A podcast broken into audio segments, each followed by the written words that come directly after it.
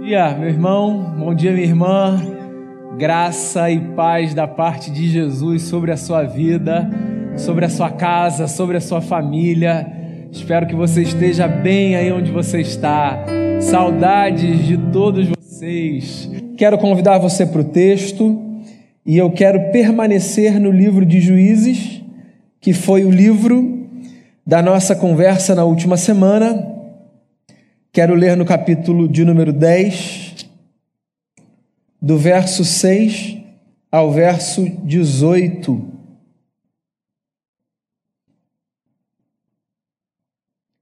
Livro dos Juízes de Israel,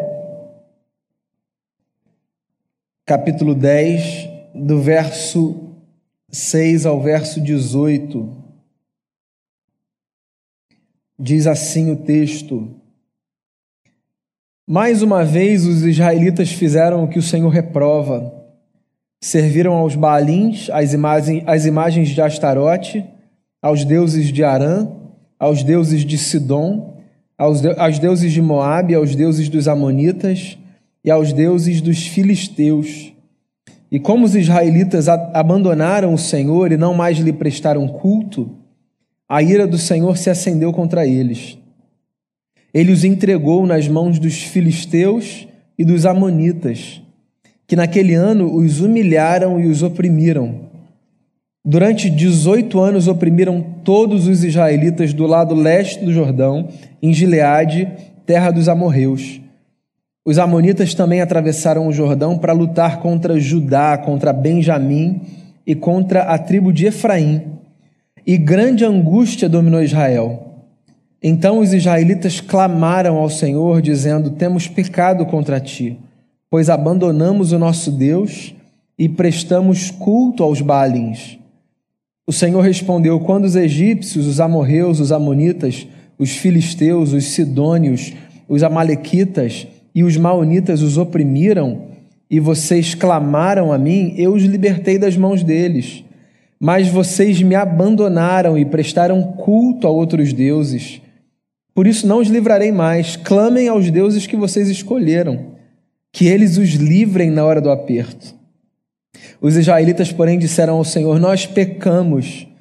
Faze conosco o que achares melhor, mas te rogamos, livra-nos agora. Então eles se desfizeram dos deuses estrangeiros que havia entre eles e prestaram culto ao Senhor. E ele não pôde mais suportar o sofrimento de Israel. Quando os amonitas foram convocados e acamparam em Gileade, os israelitas reuniram-se e acamparam em Mispá. Os líderes do povo de Gileade disseram uns aos outros: Quem iniciar o ataque contra os amonitas será chefe dos que vivem em Gileade. Quero parar aqui, quero chamar sua atenção para o texto, porque hoje a gente tem o nosso terceiro encontro na série Fé em Meio ao Caos. A gente já conversou sobre José do Egito, como a sua história nos inspira a mantermos a fé, a reconstruirmos a fé no meio do caos da vida. Semana passada a gente conversou sobre Gideão, um líder que Deus levantou no período dos juízes, um tempo em que não havia ainda reis em Israel, os juízes governavam sobre o povo, eles julgavam as causas das pessoas. E hoje eu quero conversar sobre mais uma figura que aparece num cenário muito controverso, num cenário muito adverso da história de Israel, um homem chamado Jefté. Se você olhar os versos que eu li, não falam propriamente sobre Jefté. São versos que explicam o contexto no qual esse homem surge como um líder. Se você quer entender a história de Jefté e o que aconteceu através da vida dele, então depois você continua o capítulo 11 e continua parte do capítulo 12. E eu praticamente vou explicar aqui no decorrer da minha fala o que acontece e por que esse homem é um homem importante para ensinar a gente sobre mantermos fé no meio do caos. Mas eu achei importante ler com você textos que falam sobre o contexto. Que cenário foi esse de caos no qual esse homem viveu, de modo que no meio dessa cena ele consegue nos inspirar a mantermos a fé. Porque quando a gente fala de caos, por mais que a palavra seja uma só, simples e autoexplicativa, a gente pode ter muitos cenários diferentes na cabeça, certo? O caos de José foi diferente do caos de Gideão, que foi diferente do caos de Jefté. Então, que cenário de caos foi esse que fez com que esse homem fosse levantado enquanto líder de um povo? O cenário de caos no meio do qual Jefté e os seus contemporâneos se encontraram foi o seguinte: o povo de Israel, por muitos anos, 18 para ser específico, resolveu se afastar do seu próprio Deus e adorar muitos outros deuses. Existe um problema muito antigo na história do povo de Deus na Bíblia, que aparece em muitas e muitas páginas de muitos e muitos livros, que eu ouso dizer, pegando carona de uma tradição, que é a tradição praticamente da cristandade enquanto todo, que esse problema nada mais é do que o grande problema da história da humanidade na sua relação com Deus, o problema da idolatria, o problema do abandono de uma relação de confiança em Deus e da adoção de outras coisas, de outros seres ou de outras pessoas que acabam funcionando como uma espécie de divindade na vida. A idolatria é um problema tão antigo quanto são antigos os problemas do nosso coração. Desde sempre, todos nós nos encontramos em cenas de idolatria. Não porque escolhemos adorar a imagens religiosas específicas, mas porque muitas vezes na vida substituímos a nossa confiança em Deus pela confiança em outros elementos. Às vezes eu confio mais na minha própria força do que em Deus, isso é idolatria. Às vezes eu confio mais no dinheiro que eu tenho ou que eu quero ter do que em Deus, isso é idolatria. Às vezes eu confio mais nos meus projetos familiares do que em Deus, isso é idolatria. Entende que idolatria não é apenas o pecado de você dobrar os joelhos diante de outra figura religiosa. Idolatria é essencialmente a tragédia de eu macular a minha relação com Deus, depositando a minha confiança em algo que não Ele, mais do que a minha confiança nele. Pois é, por 18 anos, o povo de Israel resolveu adorar outros deuses, resolveu confiar mais em outras divindades que outros povos seguiam do que no Deus que os disse lá atrás, através de Abraão: Eu os conduzirei na vida. E nessa história da religiosidade do mundo antigo, no Israel do Antigo Testamento, sempre que o povo idolatrava, eles sofriam uma punição pela sua idolatria. Como se Deus os estivesse dizendo assim: Vocês vão me abandonar? Então sofram as consequências de confiarem mais em outras coisas do que em mim. Então esse povo viveu debaixo de opressão por 18 anos. Opressão. Essa relação é uma relação interessante para a gente pensar: idolatria e opressão. Sempre que eu devoto meu coração a um ídolo, em alguma medida eu sou oprimido pelo ídolo a quem ou ao qual eu devoto meu coração. O custo da idolatria é muito caro, é muito alto. A idolatria sempre cobra de mim mais do que eu tenho para oferecer. E o meu ídolo sempre me oferece menos do que eu preciso. Por isso que essa relação é sempre uma relação muito disfuncional, muito disfuncional, muito custosa. Quando eu coloco o meu afeto, a minha confiança, a minha dedicação mais em coisas do que em Deus, o que essas coisas pedem de mim emocionalmente, espiritualmente, existencialmente, é, é muito grande. Eu não consigo fazer com que a minha vida seja estável, é muito custoso. Por isso que é bom confiar no Senhor, porque quando a gente confia no Senhor, mesmo no meio das adversidades, a gente consegue experimentar uma coisa que nessa relação de idolatria a gente não experimenta, que é paz. Então, a idolatria do povo fez com que ele sofresse opressão. E aí, no meio da opressão, que nada mais é do que a descrição de uma relação de angústia. Você pode entender opressão aí como sinônimo de uma relação profundamente angustiante.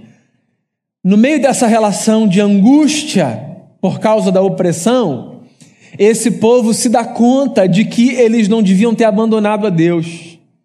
E eles resolvem se voltar para Deus. E eles dizem assim: Senhor, por favor, livra-nos desses povos que nos oprimem. Livra-nos. Nos salve, nos proteja, nos guarde, nos ajude. É interessante, o fenômeno é muito comum a todos nós. No fundo do poço, às vezes, a gente tem um clique, a gente vê que as escolhas foram erradas e a gente resolve pedir para Deus nos ajude por misericórdia. Todo mundo já viveu muitas vezes a experiência do Jonas, que no ventre do peixe cai em si e diz: Eu preciso de ajuda, o meu redentor precisa me tirar daqui. É interessante porque nesse texto especificamente, Deus age numa espécie de ironia, dizendo assim: Ué, vocês não escolheram os outros deuses? Peça ajuda para eles. Peçam ajuda para quem vocês escolheram seguir. É claro que Deus não os deixaria sós, Deus nunca nos deixa sós, mas é interessante perceber como na Bíblia, às vezes, há algumas pinceladas de ironia, como se Deus estivesse provocando a consciência do povo, dizendo: vocês não escolheram isso? Não foi o caminho que vocês escolheram? Lidem com esse caminho. Às vezes eu fico com a sensação de que Deus momentaneamente nos faz lidar com as consequências das nossas escolhas para que a gente realize algumas coisas, sabe? Para que a gente pare, para que a gente pense. Fato é que, porque Deus é misericordioso, compassivo, bondoso, amável, porque Deus tem prazer em nos ajudar, porque Deus não nos desampara, Ele resolve socorrer essa gente.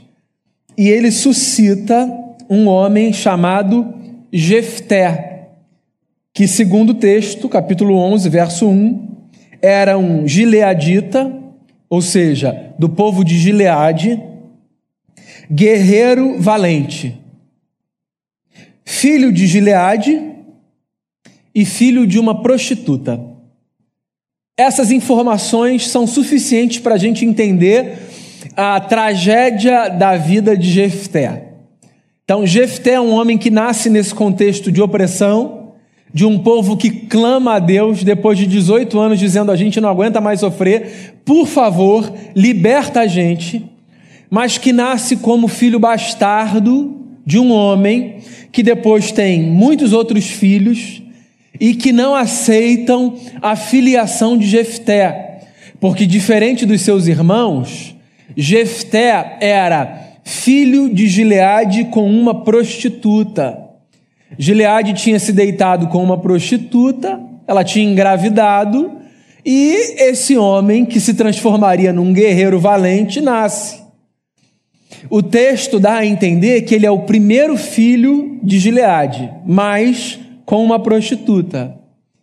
Como Gileade teve outros filhos depois, irmãos de Jefté, esses outros filhos de Gileade do ponto de vista da hierarquia de uma família, estavam sujeitos à hierarquia de terem Jefté o primogênito, o detentor de mais bênçãos, de mais direitos. Só que ele era o filho bastardo, ele era a vergonha da família. Sabe o que acontece? O que acontece é que Jefté, sendo o filho mais velho, e mesmo que não fosse o filho mais velho, sendo filho, ponto, porque isso bastaria para que ele permanecesse ali naquela família, ele é repelido pelos seus irmãos. Os seus irmãos organizam uma espécie de complô familiar, já na vida adulta de Jefté, e dizem a ele o seguinte: Nós não aceitamos você. Nós não queremos você aqui. Vá embora daqui. Num certo sentido, num certo sentido, guardadas as devidas é, diferenças e proporções, acontece uma espécie de revivência da história de José, que é expulso pelos seus irmãos é, do núcleo da família. Lembra lá no Gênesis, há duas semanas? José foi expulso porque os seus irmãos o odiavam, já que ele era o preferido do seu pai. Jefté não foi expulso por ser o preferido. Jefté foi expulso, possivelmente, o texto dá a entender, por ser a vergonha da família. Eles não queriam dividir o nome, a honra e a bênção da herança com um filho que era um bastardo. E eles expulsam Jefté dali. Eles roubam os seus direitos e eles o expulsam da sua família. Então Jefté é esse sujeito que nasce num contexto que ele não escolheu, certo? Porque a gente não escolhe o contexto em que a gente nasce, ninguém escolhe. Então, há pessoas que nascem em contextos muito privilegiados do ponto de vista do afeto, do ponto de vista é, das possibilidades financeiras, da estrutura familiar, da segurança, do amor, da localização geográfica onde nasce. E há muitas pessoas que não nascem em lugares privilegiados do ponto de vista do afeto. Jefté é um homem que cresce com o vazio de ter sido expulso da sua casa, de ter tido seus direitos roubados. Eu não sei se essa é, em alguma medida, uma história que se parece com a sua, não na configuração familiar, mas na experiência de você já ter se sentido roubado nos seus direitos. Roubado nos seus direitos enquanto cidadão, roubado nos seus direitos enquanto membro de uma família e ter sido relegado a um espaço em que você foi é, restringido nas suas possibilidades, em que por alguma razão não te deram o direito de ser o que você poderia ser, disseram a você: ó, oh, só esse espaço que é seu. Você não pode crescer, você não pode ir para cá, se movimentar, ir para lá. Você só pode viver isso. Eu não sei se você já se sentiu cerceado e eu não sei o que isso provocou na sua vida, do ponto de vista psicológico, eu poderia passar aqui um dia inteiro narrando os muitos desdobramentos limitadores que são gerados na vida de alguém que tem os seus direitos roubados. No campo da autoconfiança, no campo da autoestima, no campo dos sonhos, no campo, no campo da cognição, no campo do desenvolvimento da motricidade, em diversos aspectos. É impressionante como é, a experiência de ter direitos roubados mexe profundamente com o nosso ser, podendo restringir a gente a lugares muito menores da vida do que a gente poderia alçar. Não é sem motivo que você vê na história de pessoas que vivem complicações futuras muitos episódios traumáticos do passado. Não é sem motivo. As nossas histórias elas são carregadas de marcas que podem ser superadas, é verdade, mas que nem sempre o são. Porque não é sempre fácil superar marcas da nossa vida.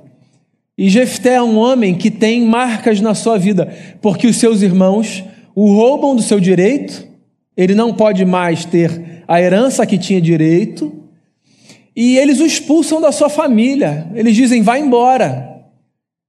E esse homem vai embora, possivelmente para proteger a sua própria vida. Poderia morrer se ficasse, se resolvesse lutar contra irmãos, mesmo que fosse um guerreiro valente. E sabe o que acontece? O que o texto no capítulo 11 diz, nos primeiros versos, é que quando Jefté foge dos seus irmãos, verso 3 do capítulo 11, ele se estabelece numa outra região chamada Tobi, e acontece uma coisa interessante. Ali, um bando de vadios se une a ele e o segue. O texto tem a força dessa palavra. Um bando de vadios se une a ele e o segue. E Jefté se torna líder de um bando de vadios numa outra cidade. Esquece aqui a qualificação de vadios e todas as reflexões que a gente podia fazer a partir dessa vida que esse homem é, constrói para si. Eu queria frisar um ponto aqui que está implícito, não está explícito no texto. Não é textual, mas está ali. O ponto é: esse homem se muda e ele reconstrói a sua vida. Ponto. Isso, para mim, no texto, é muito forte para a gente pensar na experiência da fé no meio do caos. Para mim, isso é uma grande lição de Jefté que pode nos ajudar a pensarmos na fé no meio do caos. Jefté é um homem resiliente, ponto. Quando ele tem os seus direitos roubados pelos seus irmãos, quando ele é expulso pelos seus irmãos da sua terra, quando ele tem que fugir da sua cidade e ir para uma outra região, ele vai e com todas as dificuldades, ele faz uma coisa: ele reconstrói a vida. Isso se chama resiliência. Ponto. Que, diga-se de passagem, na minha opinião, é uma das características mais bonitas do ser humano. Diga o que você quiser sobre o ser humano. Existe uma coisa que ninguém pode negar. Nós somos resilientes. Nós temos uma elasticidade existencial que é de fazer o queixo cair. Nós conseguimos nos refazer. Nós conseguimos nos reerguer nós conseguimos atravessar os reveses da vida, nós conseguimos encontrar força, nós conseguimos respirar, nós conseguimos dar mais um passo. Deus nos fez assim. E num tempo de pandemia, como é o que a gente vive, num tempo de esticamento emocional, num tempo de muitas lutas, num tempo de restrições inimagináveis, num tempo de recessões que a gente não imaginava que a gente fosse ter que experimentar, num tempo de reajuste e cálculos financeiros que talvez muitos não precisassem fazer no começo do ano, num tempo de repensar a família por conta de perdas, num tempo de tantos desafios, e eu não preciso aqui ficar ilustrando, porque você sabe que o tempo é esse. Eu queria lembrar você que nós temos na resiliência uma das nossas principais características. Isso significa dizer que o mundo pode esticar a gente. A gente consegue se refazer. Você sabe que eu me lembro de uma experiência que eu tive dando palestra numa empresa uma vez. Acho que foi uma das experiências mais marcantes que eu tive. Eu fui falar exatamente sobre resiliência para um grupo de funcionários de uma empresa. Havia numa sala cerca de 100 pessoas e a gente começou a dinâmica é, daquele encontro fazendo um exercício. Eu pedi que eles se lembrassem do momento mais difícil de vida pelo qual eles passaram. Um grupo de 100 pessoas, eu disse assim: eu queria que você se lembrasse nesse momento do dia mais difícil da sua vida. Qual foi o dia mais difícil da sua vida? Pensa aí. E aí eu dei alguns minutos. E, e, as pessoas pensaram no que elas consideravam ser o mais difícil dia da vida delas. E depois eu disse o seguinte: quem aqui no grupo quer compartilhar em uma frase que dia foi esse? Qual foi o dia mais difícil da sua vida? E aí algumas pessoas resolveram compartilhar. E aí disseram: o dia mais difícil da minha vida foi esse. E disseram a frase. É, eu, eu levei alguns minutos, depois de ouvir as histórias, para me recompor, para conseguir continuar a falar. E diante de cada história, eu pensava assim: e você passou por isso? E você está aqui, trabalhando, acreditando na vida, lutando, rindo, brincando. Você passou por isso e você está aqui. Você sabe o que isso significa? Isso significa que, em alguma medida, o nosso nome de todo mundo é resiliência. Resiliência. A gente se refaz. O Bernardo está cantando aqui hoje, né? Eu me lembro do domingo que ele chegou como um milagre aqui na igreja depois de um acidente de trabalho em que uma máquina caiu na sua cabeça. Hoje, quando ele canta, assim, nem parece que ele é o Bernardo que no dia que chegou aqui não conseguiu andar do banco que ele senta ali até aqui à frente para rir para a igreja. Você percebe? Sim. E eu estou dando o um exemplo assim de uma recuperação física, certo? De uma recuperação de um quadro de saúde. Ele está aqui, fisicamente novo agora. Depois de um episódio em que ele quase morreu. Então, há muitos episódios de vida de todos nós de quase morte existencial, emocional, espiritual. Tem gente que quase joga toalha espiritualmente e que diz assim: não dá mais, não consigo mais confiar, não dá.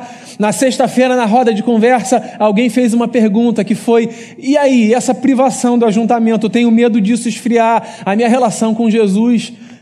Há, há um grito de desespero numa pergunta como essa, certo? Do tipo, eu tenho medo eu tenho medo de não aguentar mais, de não querer mais Jesus. Às vezes a gente está nesse lugar, a gente pode chegar nesse lugar de quase morte em diversas áreas da vida, mas Jefté, o nosso nome é resiliência. O Jefté foi expulso, mas ele recomeçou a vida.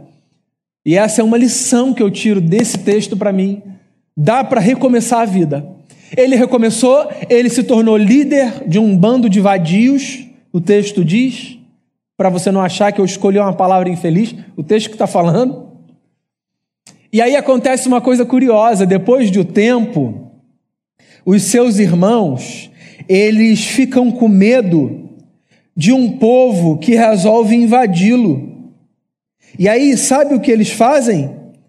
Para combater os amonitas que estão vindo, eles resolvem chamar o Jefté. O Jefté que eles expulsaram de casa, que eles enxotaram, o filho bastardo, que eles disseram: A gente não quer você aqui, você é uma vergonha para a família. Eles chamam de volta. O mundo dá voltas, não é isso que o povo diz? O mundo dá voltas. Na linguagem popular, o povo diz o quê? Que a vingança é um prato que se come frio. E esse momento tinha tudo para ser o momento da vingança. Não é verdade? Esse momento tinha tudo para ser o momento da vingança. Inclusive, a Bíblia eu acho fascinante porque ela trabalha não apenas com a realidade é, séria de um texto importante, mas ela trabalha com muitas ironias. Você sabe por que, que eu acho que no capítulo 10 tem um registro de Deus dizendo assim: Ué, vocês não adoraram os outros deuses? Peçam ajuda para eles. Porque o gesto de Deus no capítulo 10 faz contraste com o gesto de Jefté no capítulo 11, que sendo homem, pecador, falho, tinha tudo para dizer: Ué, agora vocês querem me ajuda? Se virem aí, vingança é um prato que se come frio. O Jefté não faz isso. Quando os irmãos de Jefté o chamam, ele até resiste. Ele até diz: Vocês vão, vocês vão me chamar para liderar mesmo? Ou vocês querem que eu volte só para, sei lá. Ele até faz uma pergunta, mas ele volta. É uma outra característica interessante do Jefté que me inspira no meio do caos. Que também é uma característica do José, que também é uma característica de muito personagem bíblico, que é uma característica linda de Deus. O Jefté é um perdoador. Ele perdoa. E perdoar não significa seguir na mesma direção de onde você saiu quando te fizeram um mal. Porque às vezes a gente vai perdoar e não vai seguir na mesma direção. Perdoar só significa ter a capacidade de não permitir que o peso do passado continue arrastado para o presente, comprometendo o nosso futuro. No caso dele, ele escolheu voltar, ele poderia perdoar sem voltar. É uma conversa para outro dia. Mas o fato é, ele perdoou. E, amigos e amigas, refazer a vida no meio das crises pede da gente necessariamente uma capacidade muito singular de tratarmos o perdão como uma virtude fundamental, fundamental. Se nós queremos avançar e manter a fé no meio do caos, nós precisamos considerar o perdão não apenas como uma possibilidade, mas como uma necessidade na vida. Perdão. Perdão, essa capacidade da gente olhar e dizer assim: tá, machucou, doeu, feriu, mas eu não quero continuar construindo a minha vida carregando o peso daquela experiência. Perdão tem menos a ver com o passado e mais a ver com o futuro. A gente é que faz confusão. Perdão não significa acertar o passado, não. Perdão significa escolher trilhar o futuro de uma outra forma. E o Jefté está aqui ouvindo um pedido dos irmãos que poderia ser um pedido da devolutiva da sua vingança e do ah, eu sabia que vocês iam chegar aqui, eu sabia que essa hora ia chegar.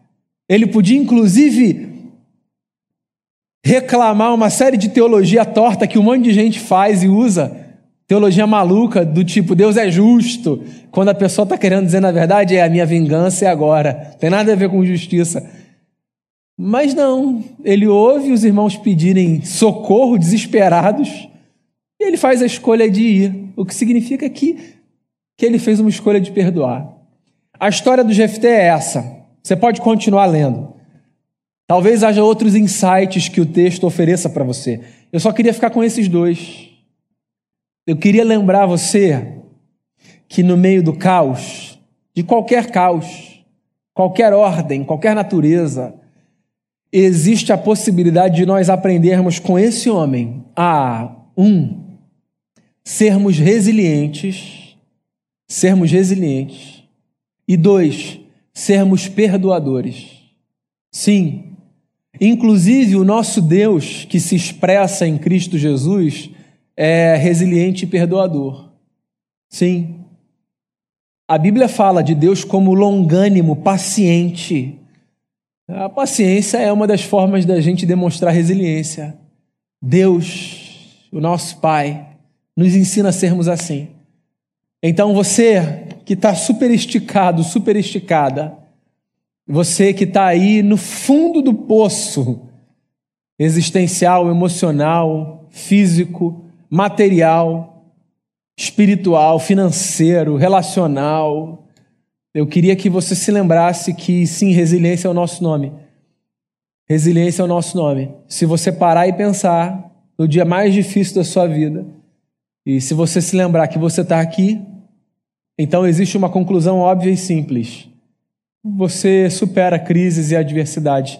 E a gente está aqui para te ajudar no que for possível, no que for preciso e no que for possível.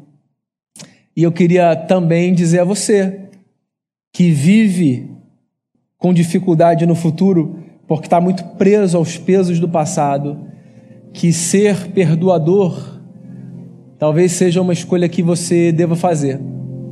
Não apenas porque é um mandamento de Jesus, isso já nos bastaria, mas não apenas por isso, por uma questão de sabedoria. Perdoar é uma questão de sabedoria para que o futuro vá bem. Eu queria chamar você a um tempo de oração, enquanto você ouve uma canção. Eu sei que é difícil, é o que a gente vai cantar agora, aquela antiga canção que diz assim: Se tu olhares, Senhor, para dentro de mim, nada encontrarás de bom. Mas eu tenho um desejo, tenho um desejo, quero ser transformado. Me dá um coração igual ao do Senhor, me ensina a perdoar, me ensina a amar me ensina a ser resiliente. Que Jesus nos ensine a sermos homens e mulheres iguais a Ele. Que Deus abençoe a sua vida. Ouça essa canção. Depois o nosso querido Rev Damião vai nos conduzir em oração. Deus abençoe a sua vida.